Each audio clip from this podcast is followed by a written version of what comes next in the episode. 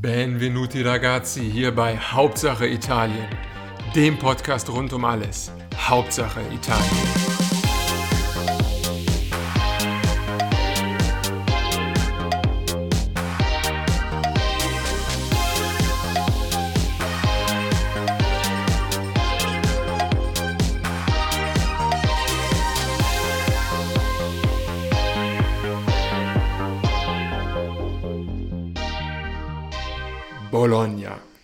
Keine bessere Stadt, um diesen Podcast zu beginnen, denn nicht nur nehme ich aktuell auch aus Bologna auf, sondern es ist darüber hinaus auch dieses Jahr so etwas wie meine zweite Heimat geworden. 2022 habe ich sehr, sehr viel Zeit hier verbracht und freue mich deswegen auch mit dieser schönen Stadt anzufangen. Ähm, gerade auch wegen der persönlichen Erfahrung möchte ich natürlich auch hier und da noch ein paar Einwürfe machen, wenn es dann äh, neben den Facts auch noch ein bisschen was Persönliches gibt. Anfangen wollen wir heute mit einem allgemeinen Part, Geografie, Facts, Bevölkerung etc. und dann eintauchen in die vielfältige Geschichte Bolognas, denn sie hat so viele abwechslungsreiche Epochen erlebt, wie auch Beinamen Bologna, La Grassa, La Rossa, La Dotta, also die, die fettige, die rote, die gelehrte Stadt. Und äh, das ergibt sich, ergibt sich eigentlich alles auch aus der abwechslungsreichen Geschichte. Ähm, nichtsdestotrotz wagen wir auch den Blick in die Gegenwart. Es ist ein sehr schöner Ort, auch für Touristen. Das hat Gründe. Da wollen wir auch eintauchen, soweit das in einem Audioformat möglich ist. Und natürlich auch auf die Wirtschaft blicken, denn äh, das ist natürlich gerade in der Gegenwart auch einer der treibenden Faktoren, gerade in Bologna, gerade in Norditalien, eine sehr dynamische Region. Also fangen wir an. Bologna liegt in Norditalien, genauer gesagt in der Po-Ebene. Die Po-Ebene, auch Pianura Padana genannt, ist ein sehr, sehr fruchtbares Gebiet und umfasst weite Teile nicht nur von Bologna und der Umgebung, sondern auch von Piemonte, der Lombardei, Venetien und eben Emilia-Romagna. Das ist das, ja, das Bundesland, kann man auf Deutsch sagen, in dem Bologna liegt. Und ähm, ja, genau um diese Region soll es natürlich heute gehen. Also Emilia-Romagna und genauer gesagt dessen Hauptstadt dann Bologna. Es ist, kann man sagen, eine Art Dreh- und Angelpunkt für Italien. Als, als Ausländer kennt man natürlich in erster Linie Rom und auch Mailand und ich denke gerade äh, für den Flugverkehr oder auch für politische, für politische wirtschaftliche Fragestellungen sind das auch die ersten Anlaufpunkte. Aber gerade die Position Bolognas macht es eigentlich zu einem absoluten Zentrum und trotz der vergleichsweise gar nicht so großen Bevölkerung von knapp 400.000 Menschen ist es eine der wichtigsten Metropolen Bolognas, eben ähm, durch ihre lange Historie als Industriestadt, genauso aber auch durch die Lage des italienisch, inneritalienisch vielleicht wichtigsten Bahnhofes, nämlich Bologna Centrale, dem Hauptbahnhof von Bologna. Man ist von hier aus im Nullkomma nichts in allen großen Industrie- und Handelszentren Italien, 100 Kilometer bis Florenz, 100 Kilometer bis Padova, wo ja auch im Grunde dann Venedig direkt anschließt, aber auch in Parma, für die Sommertage in Rimini an die Adriaküste in 100 Kilometern. Knapp 200 Kilometer sind es bis Mailand und selbst nach Rom sind es auch nur 400 Kilometer mit dem Schnellzug, also etwa zweieinhalb Stunden. Und äh, sage ich mal, die größte Stadt im Süden, Neapel, ist auch dann nur noch eine Stunde weiter. Also selbst da ist man in dreieinhalb Stunden Zugfahrt, was natürlich aus deutscher Sicht sehr, sehr luxuriöse Verhältnisse sind. Ja, und ihr könnt es raushören, so im Grunde das Symbol für die gute Verbindung und die äh, schnelle und zentrale Anbindung Bolognas ist der Bahnhof, der Hauptbahnhof Bolognas und der befindet sich auch unmittelbar im Norden der Altstadt, um die wir uns jetzt im Folgenden kümmern möchten. Ich finde es ähm, sehr interessant in Bologna, dass es diesen alten historischen Stadtkern gibt, das äh, Centro Storico, und an dem kann man sich eigentlich auch, wenn man dann in die Geschichte zurückgeht, ganz gut orientieren, sodass wir so ein bisschen ja, geografisch, historisch uns fortbewegen und äh, natürlich trotzdem chronologisch der Geschichte entlang folgen möchten, aber immer mal wieder auch Orte herauspicken, an denen sich das dann eben manifestiert in Bologna selbst. Also wir kommen an am Hauptbahnhof, der auch ähm, verschiedene schwere Zeiten hinter sich hat, Massaker etc., da kommen wir später noch zu. Aber von diesem Hauptbahnhof, dem großen zentralen italienischen Hauptbahnhof Bologna Centrale, laufen wir jetzt nach Süden rein in die Altstadt Bolognas. Und kommt man am Kern an, am Hauptplatz, am Piazza Maggiore, dann ist man im Grunde auch schon im römischen Stadtkern, dem allerältesten Teil der Stadt, der heute noch erhalten ist. Das sieht man an den an den Schachbrettmustern noch eine gewisse römische Prägung. Und äh, ja, das ist auch die Gründungszeit im Grunde des heutigen Bolognas, im Grunde, das kann man schon so sagen. Es gibt das erste Mal den Namen Bononina, Bononia, das letzte Ende habe ich mir hinzugedacht, Bononia. Und äh, das ist auch tatsächlich das erste Mal, dass ein, ein Begriff ähnlich dem heutigen Bologna fällt bei den Römern. Es gibt auch Spuren, die noch weiter zurückgehen, also noch vor das römische Zeitalter, wo die Etrusker bereits hier seriöse Siedlungen hatten. Mit seriösen Siedlungen meine ich jetzt im Grunde mehr als so ein paar, paar Hütten, sondern schon, wo man auch ähm, ja, angefangen hat, in irgendeiner Form agrarwissenschaftlich äh, sich niederzulassen. Und äh, tatsächlich gibt es da auch schon die ersten Wurzeln für diese Region. Bologna und damals hieß es allerdings noch Flesina. Das heißt, man kann schon sagen, die Historie ist knapp 3000 Jahre alt. Die erste Bedeutung gab es dann aber eben durch die Römer. Und äh, ja, äh, es wurde 200 vor Christus gegründet, Bononia. Und ähm, die Gründung basierte eigentlich gar nicht mal so sehr auf der, auf der Lage der Stadt selbst, sondern auf der großen Handelsstraße der Via Emilia, die ja auch heute noch in der Bezeichnung des Bundeslandes von Bologna, also Emilia-Romagna, Emilia-Romagna ähm, sich wiederfindet. Das war eine, eine, große Handelsstraße, eine der wenigen großen römischen Handelsstraßen, die eben von Rimini an der Küste bis hoch äh, in den Norden nach Piacenza führte und an Bologna oder damals eben Bononia vorbei ging. Trotzdem, wenn man es aber mit äh, weiteren Epochen vergleicht, war diese Zeit der römischen Imperien für Bononia gar nicht so bedeutend. Also die, die Siedlung hatte da gar keinen so großen Stellenwert. Das änderte sich dann allerdings, wenn wir Richtung Mittelalter weitergehen. Also wir verlassen den innersten Stadtkern, im Grunde südlich der, des Piazza Maggiore und äh, schauen jetzt mal auf die, das gesamte Centro Storico, also die gesamte Altstadt, denn diese stammt eigentlich aus dem äh, Mittelalter. Das ist auch mit Abstand das wichtigste Zeitalter Bolognas. Hieraus lassen sich viele der heutigen großen Tourismusattraktionen auch ähm, äh, zurückführen. Beispielsweise die Basilika Santo Stefano, also Sette Chiese, die sieben Kirchen. Das ist ein Kirchenkomplex unmittelbar östlich des äh, Piazza Maggiore, also in der, in der alten Innenstadt quasi.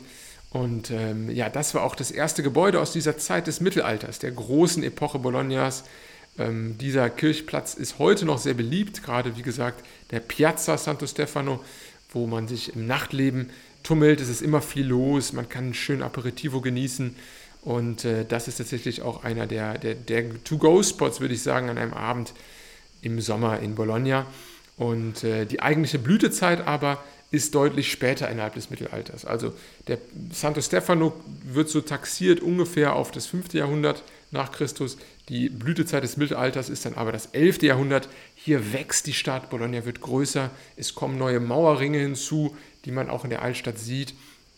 Ähm, es hat sich quasi sukzessive erweitert und im 12. Jahrhundert entstehen auch die ersten großen Türme. Das ist vielleicht mit die Hauptwiedererkennungsform ähm, von Bologna, die zwei, drei großen Türme, die es heute noch gibt, gerade die beiden zentralen Due Torri, also den Torre degli Asinelli, das ist der größere von beiden, und auch den Torre delle, ähm, della Gar Garisenda, der äh, etwas an den schrägen Turm von Pisa erinnert, der tatsächlich auch schräg ist.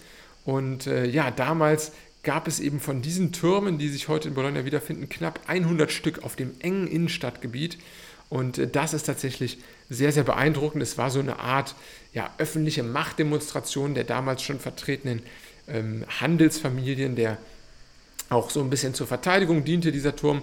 Und von dort aus hat man sich dann eben auch ähm, ja, bei, bei, entsprechender Invasoren ähm, verteidigen können. Und äh, ja, es war aber in erster Linie natürlich auch eine Art Statussymbol. Wir kennen das ja auch etwas von den Obelisken, die beispielsweise in Rom auch auf allen Plätzen zu finden sind. Diese Türme äh, haben das ganze Stadtbild dominiert. Heute sind davon nur noch 22 überhaupt existent, da es ja auch einfach das Stadtbild killt, sind wir ganz ehrlich. Äh, die haben wenig Fenster, die haben wenig, äh, was sie sonst noch auszeichnet, außer der, der Wand. Aber diese zwei zentralen Türme sind natürlich sehr, sehr repräsentativ und darum ranken sich auch viele Mythen. So ist es beispielsweise unter Studenten der Unibo, der Uni Bologna, üblich, dass man erst auf diese beiden Türme steigt, wenn man seinen Studienabschluss gemacht hat, denn, dann, denn sonst bringt das einem für den ja, akademischen Fortschritt großen Nachteil, also Pech. Die Italiener sind ja generell sehr abergläubisch, aber man sieht im Grunde keine Studenten oben auf den Türmen, sondern im Grunde erst die, die Absolventen dann. Also, wie gesagt, Türme sind ein großes Statussymbol, aber auch auf vielen anderen Punkten ist äh, die Blüte der Stadt abzuzeichnen gewesen. Ich sagte es bereits, die Universität Bologna, heute die größte Uni Italiens, Unibo auch kurz genannt, entstand eben schon 1088, damals noch als Alma Mater, was heute der, der sage ich mal, äh, lateinische Beiname ist. Und es ist damit eigentlich die älteste Universität der Welt.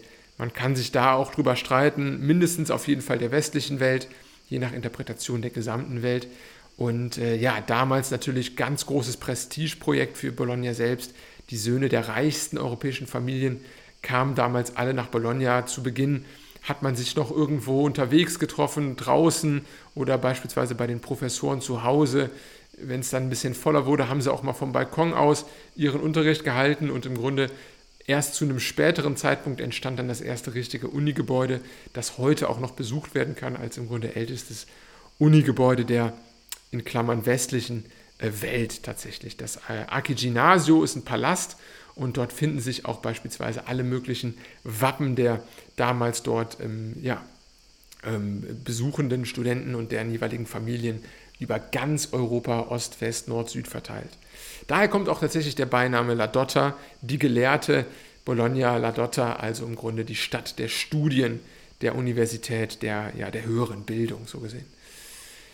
Das Wachstum, was das natürlich ausgelöst hat, hat dann entsprechend auch den Wohnraum wieder erhöht, sodass, wie gesagt, im 11., 12. Jahrhundert die Stadt weiter ausgebaut wurde und dann auch eine sehr, sehr besondere ähm, Bauart entstand, nämlich der sogenannte Bogenbau, die Arkaden, auf Italienisch die Portici. Und das ist tatsächlich etwas, die Portici di Bologna, meravigliosa, also wunderbare wunderbare Arkaden, die man im Grunde zu jeder Jahreszeit langschreiten kann. Im Winter Schutz vor Regen, im Sommer Schutz vor der prallen und auch echt heftigen Sonne zum Teil. Insgesamt 40 Kilometer ziehen diese Arkaden durch ganz Bologna und geben der Stadt ihren eigenen Charme. Äh, sind auch natürlich, wie so vieles in Italien, äh, UNESCO-Weltkulturerbe, aber waren eben damals eine Möglichkeit, wie man die Straßen verknappt hat mit Gebäuden, aber im Grunde den Fußweg nicht reduziert hat. Also die, die, die Breite der Straße blieb erhalten. Damals gab es ja keine Autos, sondern es wurde im Grunde zu Fuß und zu Pferde sich bewegt. Aber man hat äh, im Grunde rechts und links oberhalb der Straße schon angefangen zu bauen, weil das Erdgeschoss und meistens das erste Obergeschoss dann einfach durch diese Arkaden frei geblieben sind. Und damit hat man sich natürlich zusätzlichen Wohnraum erschlossen. Es gab auch mal Flüsse, die da durchführten. Leider ist davon heute nicht mehr viel übrig. Ein trauriges Rinnsal zieht sich noch durch Bologna, wo es das versteckte Fenster gibt, mit dem man diesen dann auch besichtigen kann. Aber ähm, ja, Wasser ist tatsächlich im modernen Bologna keine große Rolle mehr. Das 13. Jahrhundert, wenn wir uns chronologisch weiter fortbewegen, ist dann eigentlich das goldenste, das güldenste aller Jahrhunderte. Ähm, ist, ist beispielsweise auch der Moment, als man den berühmten König Enzo von Sardinien gefangen nimmt. Sein Exil, der sogenannte Palazzo di Enzo, ist heute noch am Piazza Maggiore zu sehen. Dort finden regelmäßig kulturelle Veranstaltungen, Lesungen etc. statt. Ein sehr schönes Gebäude und ähm, es ist auch die Zeit, als der bolognesische Bürgermeister als im Grunde erster Italiener die Sklaverei offiziell abschafft. Und wenn man sich vor Augen führt, dass damals im 13. Jahrhundert ja noch knapp 600 Jahre äh, liefen, bis dann im, der europäische Kolonialismus beendet wurde, oder besser gesagt, eigentlich ja noch nicht mal. Ne? Ich glaube, 600 Jahre später war das ja eher die Peakzeit, so Mitte des 19. Jahrhunderts, äh, Peakzeit europäischen Kolonialismus. Und äh, das ist natürlich schon bemerkenswert, dass man sich damals als erste Stadt Italiens dann auch der Sklaverei entledigt hat. Also neben der La Dotta war tatsächlich das Mittelalter auch der Ursprung des zweiten Beinamens Bolognas, nämlich La Rossa. Das geht auf die Architektur zurück, denn damals begann es schon dass ähm, Bologna vor allem in roten Bauten erstrahlt. Das sieht man heute und auch in historischen Bildern. Wenn man von oben auf die Stadt blickt, ist es im Grunde ein einziges, ja, eine einzige Farbpalette zwischen Rot und Gelb. Ähm, ein traditionelles Mauerwerk, Backstein natürlich, was schon im römischen Imperium verwendet wurde und dann wurde es vor allem fortgeführt und auch bis heute wird eigentlich im Kern der Stadt, also in der Altstadt, äh, verpflichtend und außerhalb im Grunde freiwillig immer auf eine Art der Putzfarbe zurückgegriffen, die irgendwo zwischen Rot und Gelb gibt. Da gibt es mittlerweile 350 Schattierungen, die davon abgestuft auch verwendet werden. Und äh, das gibt der Stadt natürlich ihren einzigartigen Charme und auch immer so ein bisschen ein Gefühl von Sonne und Sommer, auch wenn es nur die Dezember Mittagssonne ist, die kurz mal aufstrahlt an diesen roten, Toskana-artigen und äh, äh, mokkafarbigen Wänden spiegelt sich direkt dann das Gefühl von Sommer wieder. Das Mittelalter war tatsächlich damit dann auch schon fast, äh, was die Peakzeit Bolognas angeht, abgeschlossen. Die danach folgende Phase im Grunde ab dem 14. Jahrhundert gehörte nämlich nicht mehr der Freiheit Bolognas, sondern war dann unter dem Joch des Papstes geprägt. Das heißt, ähm, es war lange, lange Zeit Bologna Teil des sogenannten Kirchenstaates, Stato Pontifico, und damit natürlich ähm, auch vieler der Privilegien entbunden. Es gab noch mal eine kurze Unterbrechung dann im Ende des 18. Jahrhunderts, genauer gesagt 1796, als Bologna eben durch die Eroberungen Napoleons, wie so viele Teile Europas, zum Teil Frankreichs wurde.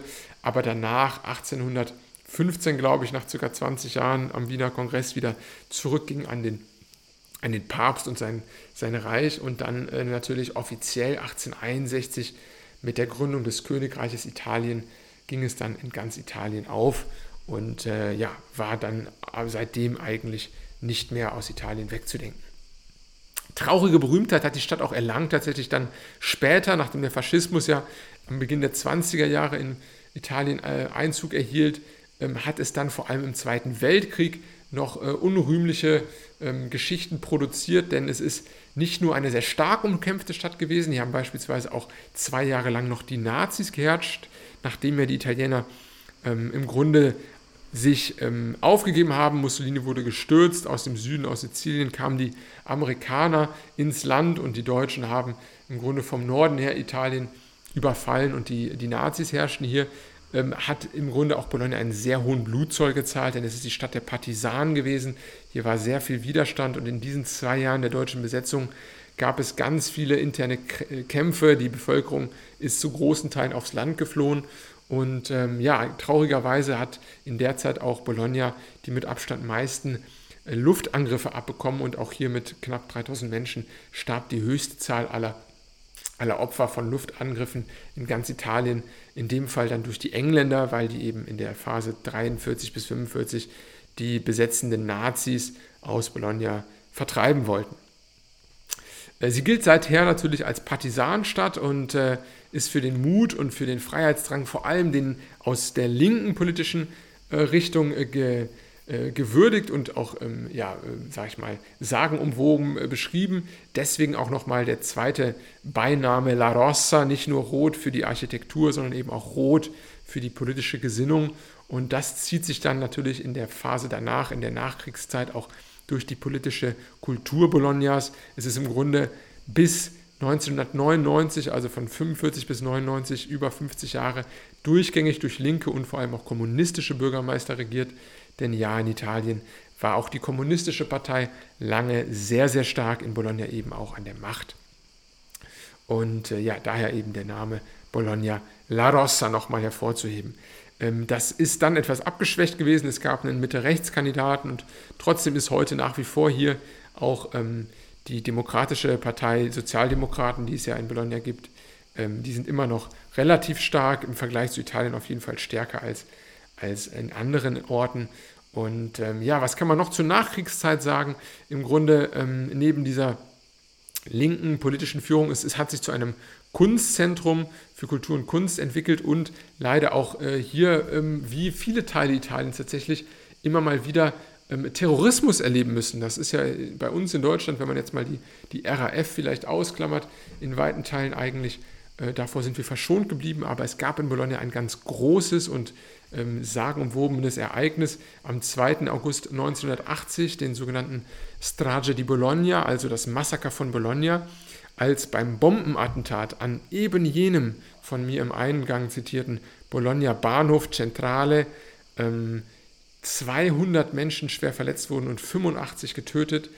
Und äh, das ist natürlich eine ganz, ganz krasse ähm, ja, Zahl. 85 Tote, so viel gab es in keinem einzigen Attentat oder sonstigen terroristischen Anschlag in, in der Nachkriegszeit in Italien. Und das war ähm, ja auch äh, der große Trauerpunkt. Es war eine Bombe, die gezündet wurde, ein Koffer. Ähm, und der hat im Grunde den ganzen Bahnhof zerfetzt und da eben 85 Menschen mit sich in den Tod gerissen. Es ist mit vielen, an vielen Stellen noch nicht zu 100% aufgeklärt, was genau passiert ist. Man kann aber das Ganze äh, sehr wahrscheinlich dem schwarzen Terrorismus zuordnen, also im Grunde dem Neofaschismus, der ja in Italien auch ähm, im Nachgang an die Mussolini-Zeit immer wieder mal aufgeschwappt ist. Und äh, ja, und das ist auch ein sehr spannendes Thema, vielleicht auch für eine eigene Folge, denn im Zuge dieses Attentates, des Massakers von Bologna, kam auch das erste Mal verifizierbar große Verstrickungen der italienischen Eliten ans Tageslicht, Netzwerke, ähm, ja, da wo jeder heutige Verschwörungstheoretiker sich austoben könnte. Also es ging um äh, Propagandanetzwerke mit dem Geheimdienst, die Mafia, Freimaurer, Geldadel, alles war mit dabei und tatsächlich auch zum Teil sogar nachweisbar. Ich sage nur Propaganda Due, das Netzwerk P2, die Freimaurerloge, könnt ihr gerne mal recherchieren. Ansonsten, äh, wer weiß, vielleicht verewigen wir das Ganze auch nochmal mit einem Podcast. Aber es war definitiv der größte Anschlag der Nachkriegszeit und äh, nicht der einzige Italien und vor allem auch Bologna hat natürlich neben dem schwarzen Terrorismus auch sonstige Anschläge erleben müssen. Es gab rote Anschläge, die roten Brigaden seien hier zu nennen. Auch hier in, in Bologna selbst äh, wurde beispielsweise ein, ähm, ein berühmter ähm, Arbeitsrechtsrichter ähm, äh, und Anwalt umgebracht, brutal durch Terroristen, aber genauso auch normalen Terrorismus in Anführungszeichen, als wäre das was Besseres. Also es gab verschiedene Ereignisse in der Nachkriegszeit, die das ganze Bild sehr stark geprägt haben.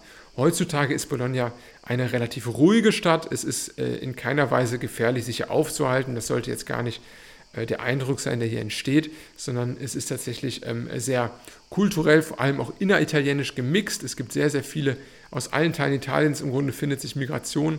Es findet sich auch äh, sonst äh, viel Migration gerade im Norden von Bologna, in Bolognina, also im Grunde in Klein Bologna, äh, wo ich mich auch gerade befinde. Es ist eigentlich eine sehr ähm, migrationsfreundliche Stadt, wahrscheinlich auch durch die lange linkspolitische Prägung. So viel zur Geschichte von Bologna. Wir haben jetzt einige Sehenswürdigkeiten schon genannt in der Innenstadt. Wenn ihr euch jetzt mal reindenkt in den in den Innenstadtbereich, dann fehlen natürlich noch einige wichtige Sightseeing-Orte. Wir haben schon gehört vom, vom Hauptplatz Piazza Maggiore, von der Basilika Santo Stefano und den zwei Türmen Due Tori. Aber es gibt darüber hinaus noch viele weitere Kirchen, beispielsweise, ähm, die auch von Bedeutung sind. Die Basilika San Petronio ist eine riesige, also ich bin Kölner, das heißt mit Kathedralen, mit Dömen durchaus verwöhnt, auch gerade was die Grundfläche angeht. Aber die Basilika San Petronio steht dem in nichts nach. Äh, die ist direkt am Piazza Maggiore gelegen und galt eigentlich immer als die größte Kirche der Christenheit, so war sie zumindest geplant, wurde dann allerdings aus, auch aufgrund finanzieller Probleme nie so ganz fertig. Das sieht man auch heute noch. Die Front hat äh, im Grunde zum Teil eine Backsteinfront, denn ja, aufgrund finanzieller Probleme eben äh, wurde ähm, für die obere Hälfte noch eine Marmorverkleidung geplant, die dann allerdings nicht fertiggestellt werden konnte. Deswegen sieht man zur Hälfte dort die Backsteine, was das Ganze etwas ähm, ja, interessant, sagen wir mal, wirken lässt.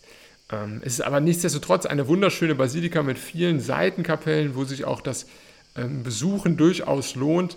Und vor allem, was ich äh, gerade als Mathematiker sehr interessant finde, ist ähm, tatsächlich die größte Sonnenuhr der Welt, die dort zu sehen ist.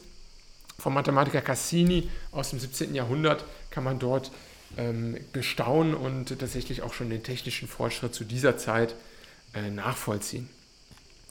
Das äh, Weitere neben der Basilika Santo Stefano, wenn man nochmal äh, auf dem katholischen Film hier die, die Sightseeing-Facts abklappern will, dann gehört da sicherlich die San Luca-Basilika hinzu. Die thront im Grunde 300 Meter über der Stadt von Bologna, denn im Süden von Bologna beginnen ja auch schon direkt die Hügel äh, der Region. Und äh, dort kann man tatsächlich äh, zu Fuß anhand der Portici, der Bogengänge, nonstop hinlaufen. Es ist beeindruckend, also wenn man das Stadttor von Bologna im Südwesten verlässt, führt ein vier Kilometer langer Gang eben unter diesen Bögen, also unter den Portici, dorthin.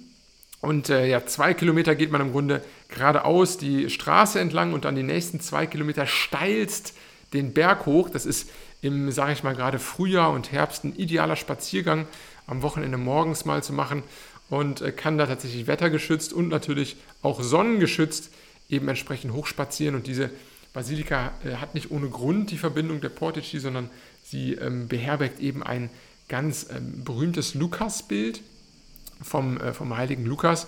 Und den Schriften nach stammt das sogar aus der Hagia Sophia in Byzanz, was natürlich äh, sagenumwogen ist und diesem werden auch Wunder zugeschrieben. Jedenfalls herrschte hier lange ein Pilgerverkehr, weswegen man dann in regelmäßigem Turnus immer dieses Lukasbild aus der Basilika äh, geschützt in die Stadt von Bologna runterführte, in einem Art traditionellen Gang und dann wieder zurück.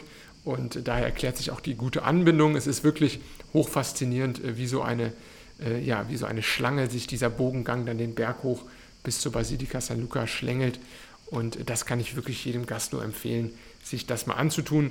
Ihr habt natürlich alle TripAdvisor und könnt euch alle die, die Sightseeing Facts zusammentragen, aber vielleicht das soweit nochmal von mir als, als, äh, ja, als Empfehlung. Gut, ähm, dann wollen wir uns natürlich auch die Wirtschaft ansehen. Ich sagte es bereits im Intro, das ist äh, berühmt, gerade Bologna, für seine historische Industriestärke und ähm, auch für viele andere Dinge, denn es ist in der Innovation ein, eine wirkliche Hausnummer. Also das, was vielleicht Baden-Württemberg in Deutschland ist, so die Hochburg der Tüftler und Techniker, das ist eigentlich im Allgemeinen die äh, große Emilia-Romagna-Region hier in Italien, vor allem aber der Großraum rund um Bologna und nebenan Modena gelegen. Hier äh, ist tatsächlich der höchste Anteil an, an innovativen Unternehmen insgesamt und auch der höchste Anteil an Firmen mit privaten Forschungseinrichtungen. Diese, äh, ich nenne es mal Innovationsstärke Bolognas geht im Grunde zurück auf eine Tradition der informellen Strukturen. Also hier ist nicht wie sonst woanders mit viel Geld vom Staat und irgendwelchen staatlichen Unis und Projekten etwas hochgezogen worden, sondern hier ist im Grunde so, sind so kleine mittelständische ähm, sind Unternehmen gewachsen aus der Geschichte heraus, aus dem Handel mit Rohstoffen, mit anderen Dingen und eine sehr, sehr schöne Form der, der sage ich mal, informellen Netzwerke, die hier eben für diese Innovation sprechen, verschiedene Techniker, die da zusammenkommen und aus diesen ganzen Tüftlern ergibt sich auch die wirklich beeindruckende Automobilindustrie der Region hier. Das heißt, ähm, wenn man sich einfach mal anschaut, was alles so aus dem Großraum Bologna und der Emilia-Romagna stammt, äh, dann fällt einem die Kinnlade durchaus nach unten. Äh, beispielsweise Ferrari natürlich aus der kleinen Stadt äh, Maranello, was direkt in Modena liegt, also circa 20 Minuten von Bologna entfernt. Maserati selbst aus Modena, Lamborghini aus Santa Agata, äh, Bolognese, also eben auch direktes Umfeld zu Bologna. Ducati, die Motoren, äh, die Motorräder sind äh, direkt aus Bologna selbst und auch weitere Sportwagenhersteller wie beispielsweise Dallara und Pagani eben ähm, sind hier auch aus der Region. Also es ist schon sehr beeindruckend und nicht ohne Grund gilt eben die Emilia-Romagna als eine der reichsten Regionen Italiens. Knapp, ja, was sind das, 27.000 Euro Bruttoinlandsprodukt, kann man sagen, pro Kopf und damit auf Platz 4 im italienischen Ranking. Klar natürlich Mailand, das Wirtschaftszentrum Italiens in der Lombardei, äh, ist da ausschlaggebend für den Platz 1, denn das ist natürlich auch äh, das Finanzzentrum.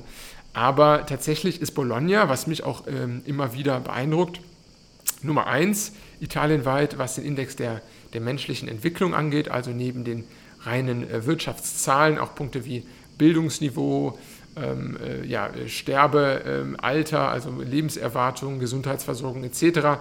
Da befindet sich tatsächlich ähm, Emilia-Romagna und damit Bologna auf dem ersten Platz und im Grunde auch auf einem Level von Österreich. Ne? Also das ist schon, äh, schon gar nicht ohne. Und äh, was für mich da nochmal sehr interessant war, gerade weil ja diese Region so bekannt ist für ihre Industrie, auch nochmal zu schauen auf den, auf den Import und den Export und wie sich da Bologna verhält. Da kann man tatsächlich hier von der von der Handelskammer Zahlen einsehen. Da sieht man eigentlich ganz gut, dass im Grunde äh, Deutschland da auch, wenn man mal auf 2020 guckt, der Haupthandelspartner war von Bologna. Knapp 1,7 Milliarden Euro an Gütern gingen im Grunde ähm, äh, von Deutschland aus ein. Und äh, das ist natürlich beeindruckend. Also man hat hauptsächlich hier aus Deutschland gekauft. 20 äh, Prozent aller Importe waren quasi deutsch, gefolgt von China und Belgien. Und äh, bei den Exportgütern, dort sieht man mit 15 Milliarden, also auch hier ein großer Exportüberschuss in Bologna selbst. Ähm, auch da war Deutschland 2020 die 1, also mit 10 Prozent 1,6 Milliarden vor den USA und Japan. Also Deutschland hat nicht nur jetzt durch mich, sondern auch sonst eigentlich eine sehr hohe wirtschaftliche Kooperation mit Bologna. Ich kann es mir dadurch natürlich erklären oder intuitiv, dass es vor allem äh, Bereiche Automobilindustrie, Maschinenbau betrifft. Aber ähm, zusätzlich dazu ist Bologna auch bekannt für die Fertigungsbranche. Es hat viele Elektronik und ähm, eben auch Metallfertigung.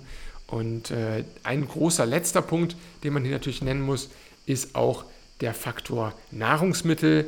Ich sagte es ja ähm, äh, in der Geografie bereits, es liegt hier in der Po-Ebene und daher speist sich auch der letzte Beiname La Grassa, die Fette. Denn Bologna ist berühmt und berüchtigt für ihre reiche und fettige Küche, wunderbare Gerichte, die alle aus Bologna stammen.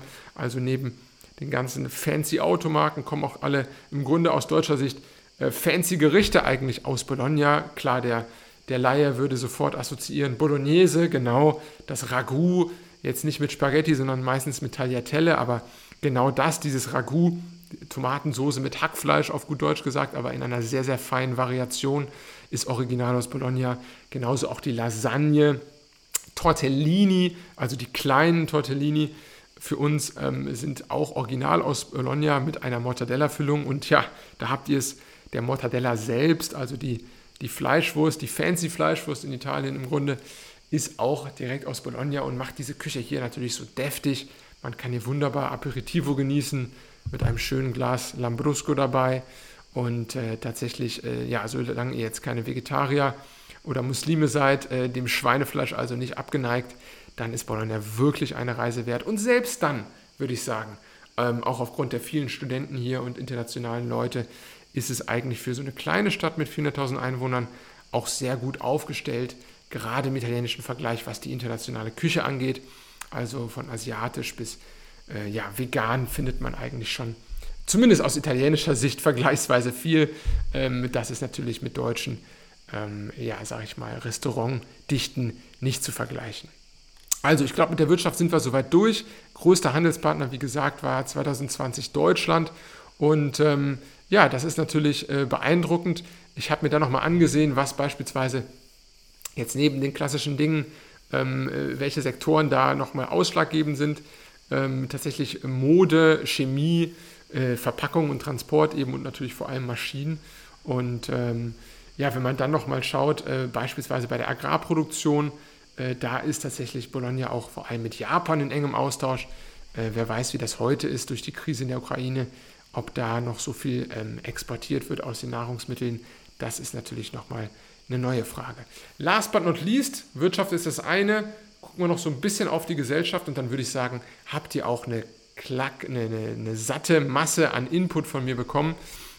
Also das vielleicht noch zum, äh, zum Abschluss, um euch mal so richtig heiß zu machen auf die Stadt. Tatsächlich ist es eine Bürgerstadt, Bologna.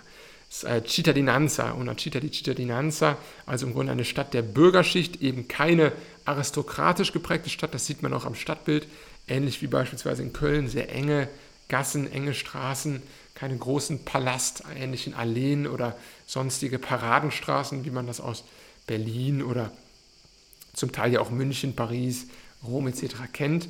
Und äh, es hat tatsächlich einen sehr, sehr hohen Anteil dadurch auch an gemeinnützigen Einrichtungen pro Person hier die höchsten eigentlich in Italien mit Florenz, glaube ich, ein nationaler Höchstwert und ganz viele Sportgruppen, Chöre, karitative Vereine etc. Darin spiegelt sich so ein bisschen auch die deutsche Vereinsmeierei, ne? das, was wir äh, sehr, sehr stark auch ausgeprägt haben, das macht Bologna sehr sympathisch. Ähm, beispielsweise ähm, hier alle möglichen Initiativen, die vor dem Supermarkt immer schon zu finden sind, wo man eben Spenden dann nicht erst äh, durch äh, die Zahl Spenden er, erwirkt, sondern was ich persönlich auch intuitiv nachvollziehbarer finde, vor dem Supermarkt gibt es öfters äh, Leute von karitativen Vereinen, die eben um Sachspenden bitten aus dem Supermarkt und dann kann man eben mit der Information, nimmt man den Thunfisch noch mit oder eine günstige Pasta und gibt sie dort und äh, hat dann auch ein gutes Gefühl, dass man hier jetzt nicht auf der, auf der Geldebene irgendeine falsche Anreize bei den Obdachlosen setzt, sondern hat da natürlich auch, ähm, ja, sage ich mal, eine niedrigere Hemmschwelle, etwas mitzugeben. Und so soll es natürlich sein. Also das Ehrenamt ist hier sehr wichtig.